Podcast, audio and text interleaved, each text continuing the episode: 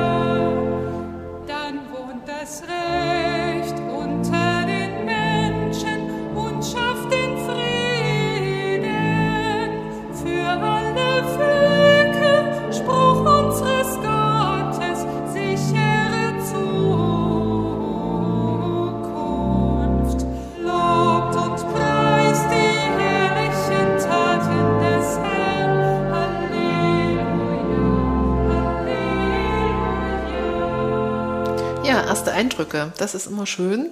Wie geht's dir, als du das Lied jetzt vor dir hattest? Ich habe gemerkt, ähm, in der Planung, ich habe das Lied das erste Mal aufgeschlagen und es war wirklich mein Erstkontakt mit dem Lied. Ich kann mich nicht erinnern, nicht. nein, ich hab, kann mich nicht erinnern, es jemals gehört oder auch natürlich nicht gesungen zu haben. Ja. Insofern, vielleicht ist das einer der ungehobenen Schätze des Gesangbuchs und es ist, wenn das so ist, wäre es natürlich gut, wenn es jetzt ein Wochenlied ist. Es ist ja eins der neuen Wochenlieder, weil es dann doch mehr Menschen wahrscheinlich kennenlernen werden. Ja, und mit, dem, mit der Aufnahme in den Wochenliederkreis ist das Lied ja dann auch im, wahrscheinlich in einem nachfolgenden Gesangbuch auch drin und wird weiter uns begleiten. Das Lied habe ich auch sehr, sehr, sehr selten im Gottesdienst erlebt. Wenn ich mich dran erinnere, einmal eigentlich und dann habe ich das in der vorgeschlagenen Form erlebt, so wie es hier steht, den Kehrvers singt die Gemeinde äh, und es gibt einen Vorsänger, der die Strophen oder die Textaussetzung dann zelebriert. Eigentlich ist das so eine klassische Rolle, wie es im katholischen Gottesdienst immer gibt in der Messe zwischen Kantor und Responsorium Gemeinde oder einer Schola. Und das kann ich mir sehr gut vorstellen ähm, für dieses Lied. Es ist eh besser, wenn wir dialogischer denken zwischen Teilhaben, mitmachen und hören und mitsingen. Gut, vielleicht zum, also viele Erfahrungen mit dem Lied haben wir nicht aus unserer Gemeindepraxis. Wir schauen uns wie immer mal so die, den Melodisten, den Texter an, entdecken da Neues. Kannst du was zu Dieter Zils sagen? So, was hast du entdeckt? Dieter Zils ist ein römisch-katholischer Theologe, ein Seelsorger, ein Priester, ein Lyriker und Librettist. Er ist 1935 in Bottrop geboren. Ähm, 1955 mit 20 Jahren in den Dominikanerorden eingetreten. Er hat Philosophie und Theologie studiert Und seine berufliche Laufbahn umfasst dann sehr viele Stationen und auch viele Orte und mehrere Länder. Also er war zum Beispiel eine Zeit lang geistlicher Leiter der KSJ auf Bundesebene. Weißt du, was die KSJ Nee. ist? Das ist die katholische Studierende so. Jugend, aber nicht äh, katholische Studierendengemeinde, sondern das sind die katholischen Schülerinnen und Schüler. Aha. Ja. In Bottrop hat er in der Friedensbewegung mitgearbeitet. Er war eine Zeit lang in Sarajevo und hat dann bei der Theologenausbildung mitgewirkt. Er hat auch eine Zeit lang äh, war er in Brüssel. Seit 2008 lebt er in Mainz und gehört dort zum Dominikanerkonvent St. Bonifaz. Er ist dort literarisch tätig, aber auch als Seelsorger. Er arbeitet in der kroatischen katholischen Gemeinde mit. Ja, und er gilt als einer der katholischen Theologen, äh, die für die, für die Aufbrüche des Zweiten Vatikanischen Konzils stehen. Er hat eine ganze Reihe von neuen geistlichen Liedern gedichtet oder äh, Texte aus anderen Sprachen übersetzt, zum Beispiel von Hüb Osterhäs. Und einige dieser Lieder sind auch in unserem Gesangbuch zu finden. Zum Beispiel das Lied Abraham, Abraham, verlass dein Volk und dein Stamm oder dein Land und dein Stamm, weiß jetzt gerade nicht genau, wie der Titel heißt. Das steht im Gesangbuch unter der Nummer 311. Ich kenne auch noch ein anderes Lied von ihm, Kommt herbei, singt dem Herrn. Ähm, ich kenne noch zwei Wochenlieder, die in unserem Wochenliederkreis, Jahreskreis stehen. Und zwar, wir haben Gottes Spuren festgestellt. Das ist das Lied für den zwölften Sonntag nach Trinitatis. Eben Ergänzung heißt die Nummer 20. Oder Lass uns den Weg der Gerechtigkeit gehen. Äh, das Lied ist vorgeschlagen für den 18. Sonntag. Es steht im Ergänzungsheft unter der Nummer 25.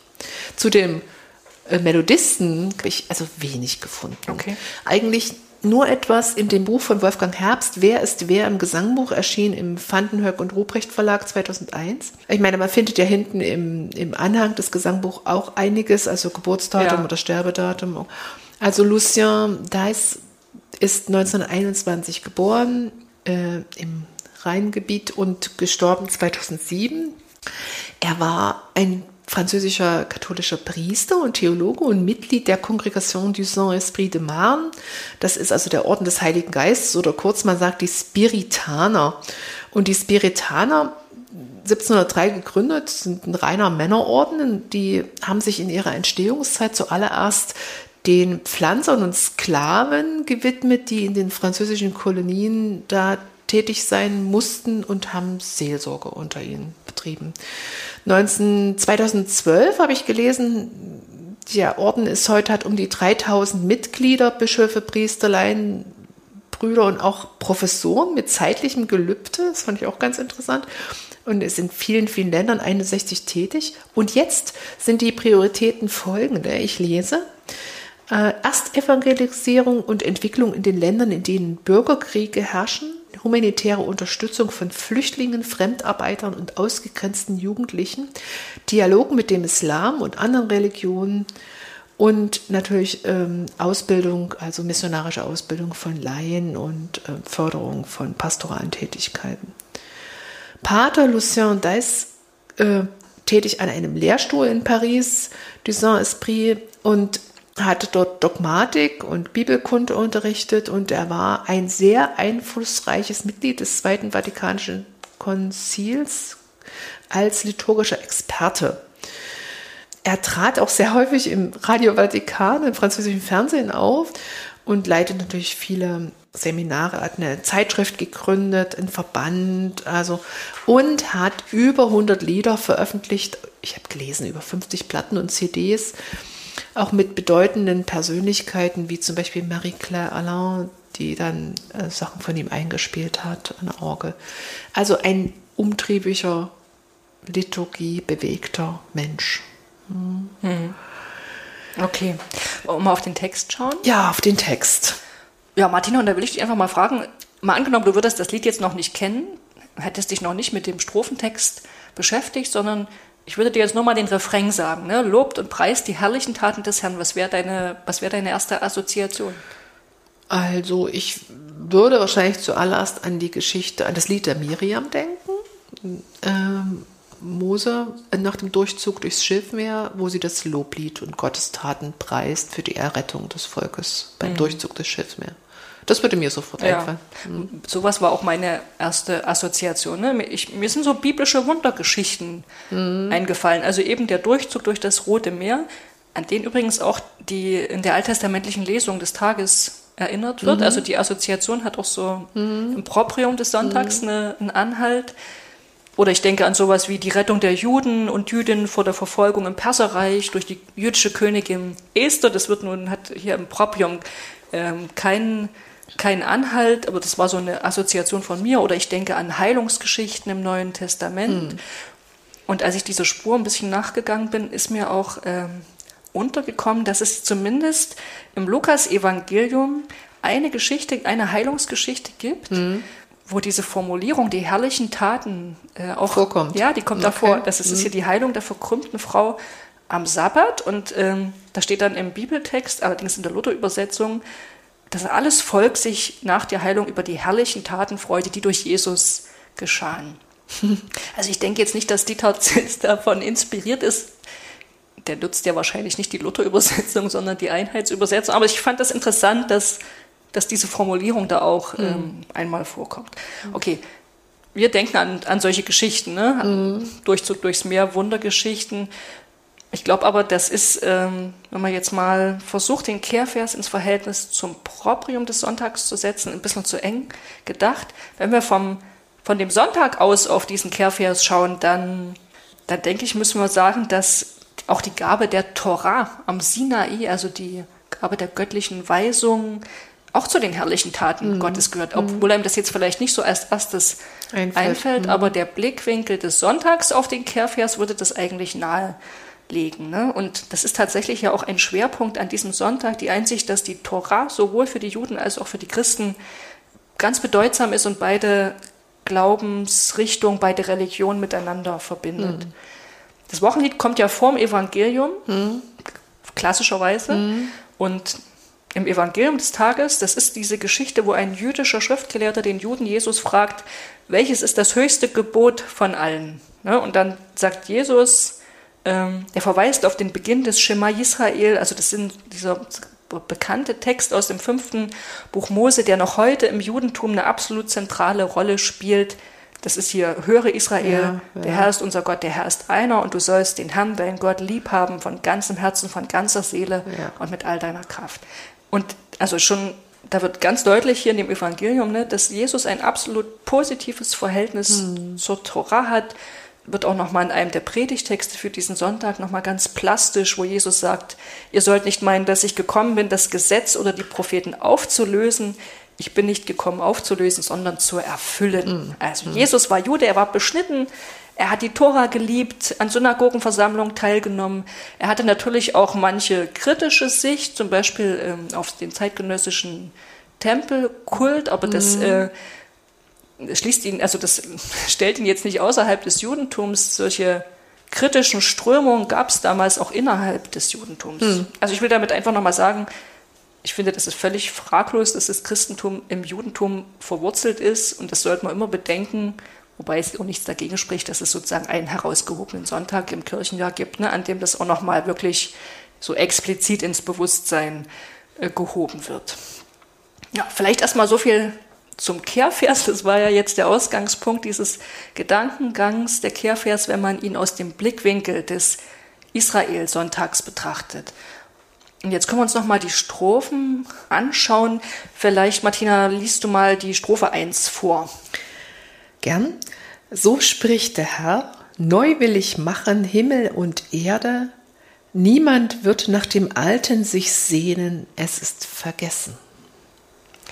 Ich finde, man merkt sofort, jetzt geht es nochmal um was ganz anderes. Ja. Also weder sind hier Wundergeschichten, der Durchzug durchs Meer im Blick, noch die Gabe der Torah, sondern es geht jetzt um prophetische Verheißung darüber, wie Gott die Welt am Ende der Zeit noch einmal neu erschaffen wird. Äh, kannst du das noch mal ein bisschen genauer sagen? Prophetische Verheißung. Was, warum prophetisch? In den Strophen klingen zum einen äh, viele Texte aus der, ich sage jetzt mal, prophetischen Abteilung der Bibel an. Also zum Beispiel aus der Offenbarung des Johannes. Das ist ja das prophetische Buch im Neuen Testament. Aber auch äh, Passagen aus dem Jesaja-Buch, die sind ja alle gar nicht im Gesangbuch ausgewiesen, kann man aber die, die Textstellen mit etwas äh, ja, Suche findet man die, vor allen Dingen aus dem Jesaja-Buch. Ähm, Ich gebe dir mal ein Beispiel, diese Rede vom neuen Himmel und der neuen Erde und auch dem neuen Jerusalem. Das kennen wir einerseits aus der Offenbarung des Johannes, ne, aber es ist auch ein Motiv aus den letzten Kapiteln des Jesaja-Buches. Na gut, die Offenbarung ist hier ausgewiesen, ne? Und Ja. das Jesaja 32. Kapitel, nicht das 35. richtig. In Strophe 6 ist Jesaja 32, aber in der Strophe 1 können Mhm. Ja. wir mal als Textbeleg eben genauso gut Jesaja 65, äh, Okay. Mhm. Verse 17 folgende Ja, jetzt habe ich es verstanden. angeben, genau. Okay. Oder Strophe 5. Ähm, da wird ja beschrieben, die, die Steppe, Steppe und die und Wüste, Wüste, werden fruchtbar. Das ist zum Beispiel eine Passage aus dem 35. Kapitel des Jesaja-Buches. Ja? Da- Da heißt es, die Wüste und Einöde wird frohlocken und die Steppe wird jubeln und wird blühen wie die Lilien. Ja. Also man sieht, der Liedtext, der Strophentext bedient sich bei der prophetischen äh, Tradition der Bibel das wird zum Beispiel auch daran äh, deutlich, dass hier an zwei Stellen die sogenannte Botenformel verwendet wird. Also da meinst du dieses So spricht der Herr. Genau. Ne? Okay. Das kann man in Strophe 1 und in Strophe 4 kommt es nochmal. Äh, Strophe 6, Spruch unseres Gottes. Ist n- nicht die klassische Botenformel, aber geht in die Richtung. Ne? Und m, mit, mit dieser Botenformel, die kommt eben auch häufig im, in der Bibel vor, vor allen Dingen im sogenannten Alten Testament. Da soll immer ausgedrückt werden, dass eine, eine Botschaft oder eine Mahnung eben göttlichen Ursprungs ist. Ja. Wir haben ungefähr 500 Belege im, im Alten Testament dieser Botenformel und davon entfallen 365 auf die Prophetenbücher. Also das ist eine, eine klassische eine klassische Formel, die in der prophetischen Literatur eine Rolle spielt. So von daher dieser die Aussage, ne, dass es hier um dass hier prophetische Vorstellungen eingespielt werden im Liedtext. Gut, aber es sind jetzt eben nicht nur prophetische Vorstellungen im Allgemeinen, sondern es geht ja um ganz um einen ganz speziellen Bereich prophetischer Verkündigung, nämlich um die sogenannten letzten Dinge. Also damit meine ich die Frage, was eigentlich kommt, wenn unsere Welt, so wie wir sie kennen, äh, am Ende ist, ja. Vielleicht, weil wir sie entweder selber zugrunde gerichtet haben oder weil Gott unserer Welt ein Ende setzt. Ich gebe zu, das ist eine Vorstellung, die ist jetzt nicht so auf dem Schirm unserer christlichen Frömmigkeit, sage ich jetzt mal so in, im Bereich der EKD.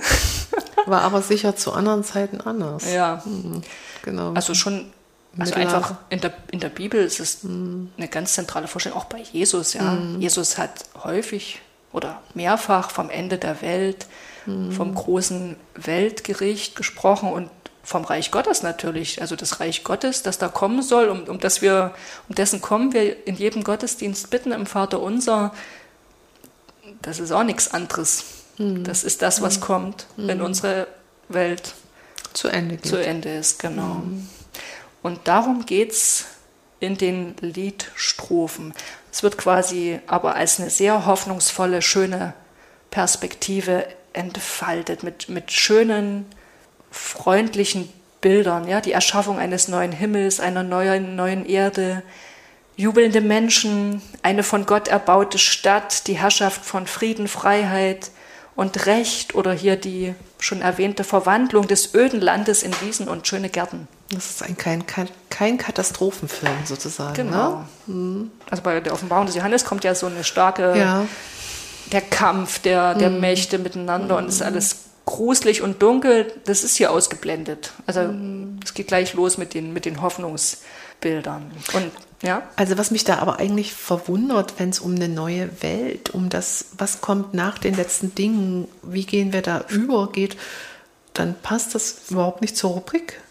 Hier steht ja ein, das Lied steht im Gesangbuch unter der Rubrik Erhaltung der Schöpfung. Ja. Da steht ja was ganz anderes. Da geht es um Natur und um Bewahrung, um Schöpfungsdank.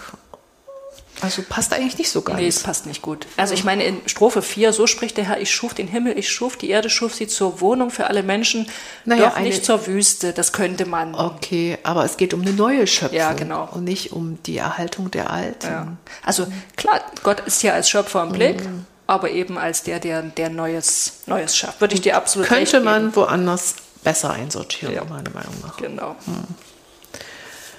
Gut, prophetische Hoffnung. Kannst du noch mal sagen, wie bezieht sich das jetzt noch mal auf das Thema des Israel-Sonntags? Also ich habe das jetzt gut verstanden. Es geht um neue Welt. Es geht um um ein danach. Ja, das ist noch, finde ich jetzt nochmal eine spannende, spannende Frage. Ich würde sagen, diese Hoffnung auf den neuen Himmel, die neue Erde, ein gerechtes und friedliches Miteinander, das ist natürlich auch eine von den Vorstellungen, die das Judentum mit dem Christentum verbinden. Die haben wir gemeinsam. Also das zeigt sich ja schon daran, dass sie sowohl im Alten als auch im Neuen Testament stehen. Ne? Aber in den restlichen Texten des Sonntags äh, ist dieses Motiv eigentlich nicht vorhanden. Also es gibt zwar so ein bisschen eschatologische Vorstellungen, die sind schon präsent in den anderen Texten des Sonntags, aber so dieses Spezifische der Hoffnung, die Hoffnung auf den neuen Himmel und die neue Erde, also ich habe keine starke Verbindung da gefunden zu den anderen, zu den anderen Stücken des Propriums. Vielleicht ist noch so eine Verbindung, die Stadt Gottes, ne? also die spielt ja hier im Text eine Rolle, die Stadt, die Gott bauen wird. Ich sage mal, in der Offenbarung des Johannes ist es das neue Jerusalem und um Jerusalem geht's an dem Sonntag, zum Beispiel im Psalm. Das müsste man aber, denke ich, nochmal genauer ähm, äh, eruieren, wie genau die Verbindungslinien da laufen. Also ich würde am ehesten sagen, das Wochenlied bringt eigentlich einen neuen eigenen Aspekt ins Proprium des Sonntags ein. Ja, kann es ja auch. Ja, Finde ich ja auch gut. Genau. Okay, das ist soweit zum Text. Jetzt bin ich gespannt, was du zur Melodie erzählen kannst. Ja, also ich, erstmal fällt ja sofort auf, das Lied hat eine sehr freie Struktur. Es hat keine Reime, also ähm, es gibt einen Sprachrhythmus und ich würde jetzt sagen, der Melodie, die Melodiegebung folgt ganz frei diesem Sprachrhythmus. Das ist fast schon sowas, was dann in liturgischen Gesang geht, ne? wo ich so einen Rezitationston habe, wo ich davon abweiche, wo ich Dinge ausschmücke, wo ich mich wiederfinde mit Floskeln, die wiedererkennbar sind. Also sehr, sehr frei. Und es ist auch deshalb logisch, weshalb es auch hörend, also mit Vorsänger und äh, einem Kehrvers für alle gibt, weil das ist ja auch, die Liturgie ist immer Dialog. Ne? Rede, Antwort, Kyrie, erbarme dich, Amen, das ist ja Dialog. Es ist äh, nicht so einfach, das Lied zu singen, wenn es die ganze Gemeinde alles singen sollte. Das Lied fließt, ich würde es mal so beschreiben von seiner Melodie, wie ein Fluss, wie ein Strom, in so einem schwingenden Sechsachteltakt. Es entstehen große Bögen. Wenn ich das aber singe, muss ich, habe ich teilweise auch kurze Atmer, weil das ist wie, als würde mich das weitertreiben. Das fließt weiter. Also die Stelle da in der vorletzten und letzten Zeile der Strophe, niemand will sich nach dem Alten sehnen, es ist vergessen. Da muss ich schnell atmen und, und auch dieses Fließende von diesen, diese kleine Koloratur da am Schluss, So eine kleine diese Stromschnelle, Ausschwüngen. ne? Ja, genau. Das ist, ist eine, so oft hat man ja im gregorianischen Choral besonders göttliche oder besonders heilige Dinge werden ausgeschmückt, werden umspielt. Also hier würde ich das wirklich mit, dem- das Bild des Flusses finde ich ganz, ganz schön. Es treibt mich auch ein bisschen, es zieht mich ein bisschen mit. Äh, Das ist, ich, ich muss in dem Fluss mitschwimmen. Ich kann da nicht so einfach ans Ufer. Das hat eine gewisse Fließgeschwindigkeit, die nimmt mich mit. Auch, auch so von dem tonalen Anlage, das ist, der, der Kehrvers ist in, steht in F-Dur, dann beginnt dieser, diese Strophe in, in Moll, so würde ich sagen, und hat dorische Elemente mit, diesem, mit dieser aufgelösten Sechste, mit diesem H. Also auch das ist nicht richtig zu halten. Auch das ist alles fließend, geht ineinander über. Dann, dann endet das Lied wieder auf dem D und wir gehen zurück zu dem F-Dur. Also interessant, aber nicht einfach. Und ich glaube auch so, dass es nicht so ein sofort das Andocklied ist, das merkt jeder so im Bauch, der das Lied hört im Gottesdienst. Es ist irgendwie eine gehobene Form, eine gehobene Sprache, Musik. Es ist was Wichtiges, was Zeremonielles. So würde ich das versuchen zu beschreiben. Kannst du mal kurz zwei Stichworte zum Thema Dorisch sagen? Viele unserer Lieder sind in Moll und Dur. Es gibt ja noch andere Tongeschlechter und Tonskalen darüber hinaus. Viele, viele andere. Und unter anderem auch diese alten Modi, diese Dorisch, Phrygisch, Lydisch, Mixolydisch. Also das sind, gerade die Dorischen klingen oft sehr archaisch. Die lieben wir auch. Christ ist erstanden, ist so ein schönes Beispiel. Okay. Die wirken immer für, also ich habe ganz oft gesagt bekommen, das klingt wie Kirche. Ja. Ähm, Gut, ich würde gern noch sagen, dass, dass ich mir die Begleitung des Liedes nicht so einfach vorstelle, vor allem in einer ganz großen Kirche mit viel Hall, weil dieses Zusammenbleiben ist nicht so einfach, wenn alle alles singen. Aber wie gesagt, wenn es ein Vorsänger sing, singt und nur den Kehrvers singt, die Gemeinde ist es überhaupt kein Problem. Man muss da sehr sensibel begleiten zwischen dem an der Orgel, wenn, wenn, wenn vorgesungen wird oder wenn eine Schola oder jemand diese Strophe singt, dass das immer zurückgenommen ist und dass dann wieder dieser Kehrvers als eine Art Tutti zu verstehen ist. Und wir sind das seltener geübt im, im evangelischen Gottesdienst. Ich finde das sehr schade. Wir brauchen viel mehr Dialog, auch im musikalischen Sinne, ne? Mhm. zwischen oben kommt was von Empore, unten wird geantwortet. Ähm, ich könnte mir auch vorstellen, dass man diesen Kehrvers entkoppelt von den Strophen und als Lob, als Halleluja verwendet im Gottesdienst an den Stellen, wo sonst das Halleluja vorkommt. Kann ich mir auch vorstellen. Gerade an dem, an dem Ja, Israel-Sonntag. ne? könnte man schon vorher singen nach der Epistel. Ja. Also, ja. Ich habe mir mal noch überlegt, äh, wo das Lied vielleicht noch eine Rolle spielen könnte im Kirchenjahr. Und ich finde so von, dem, von den Themen, die es anreißt, neuer Himmel, neue Erde, passt es eigentlich klassisch in die letzten Sonntage des Kirchenjahres, also in die letzte Phase. Da denken wir ja nicht nur an unsere Endlichkeit und den Tod, sondern da wird auch immer schon der Blick geweitet auf die neue Welt, auf die Zukunft, auf das Leben bei Gott. Und da, da passt das, passt der Text sehr gut hin. So ähnlich wie das Lied Der Himmel, der ist, ist nicht der Himmel, der kommt. Himmel und Erde werden vergehen, wir werden Neues, eine neue Welt sehen. Ja. Gut, dann tun wir das doch in Gedanken in die Rubrik des Gesangbuchs unter Ende des Kirchenjahrs. Lobt und preist die Herren.